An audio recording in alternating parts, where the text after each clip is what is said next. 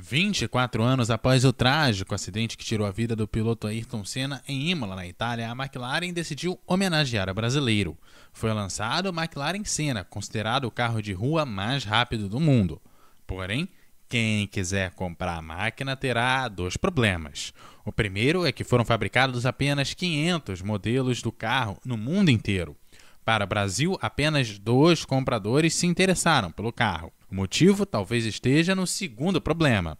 A McLaren Senna custa 8 milhões de reais. Outro modelo ainda mais exclusivo também foi desenvolvido, a McLaren Senna GTR. Dessa foram feitas apenas 75 unidades, mas nenhuma para o Brasil.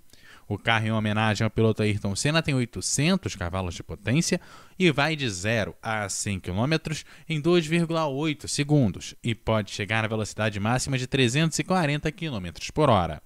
Na época do acidente fatal, Ayrton Senna corria pela equipe Williams de Fórmula 1, mas foi na McLaren que o brasileiro ganhou os três campeonatos mundiais de sua carreira, em 1988, 1990 e 1991.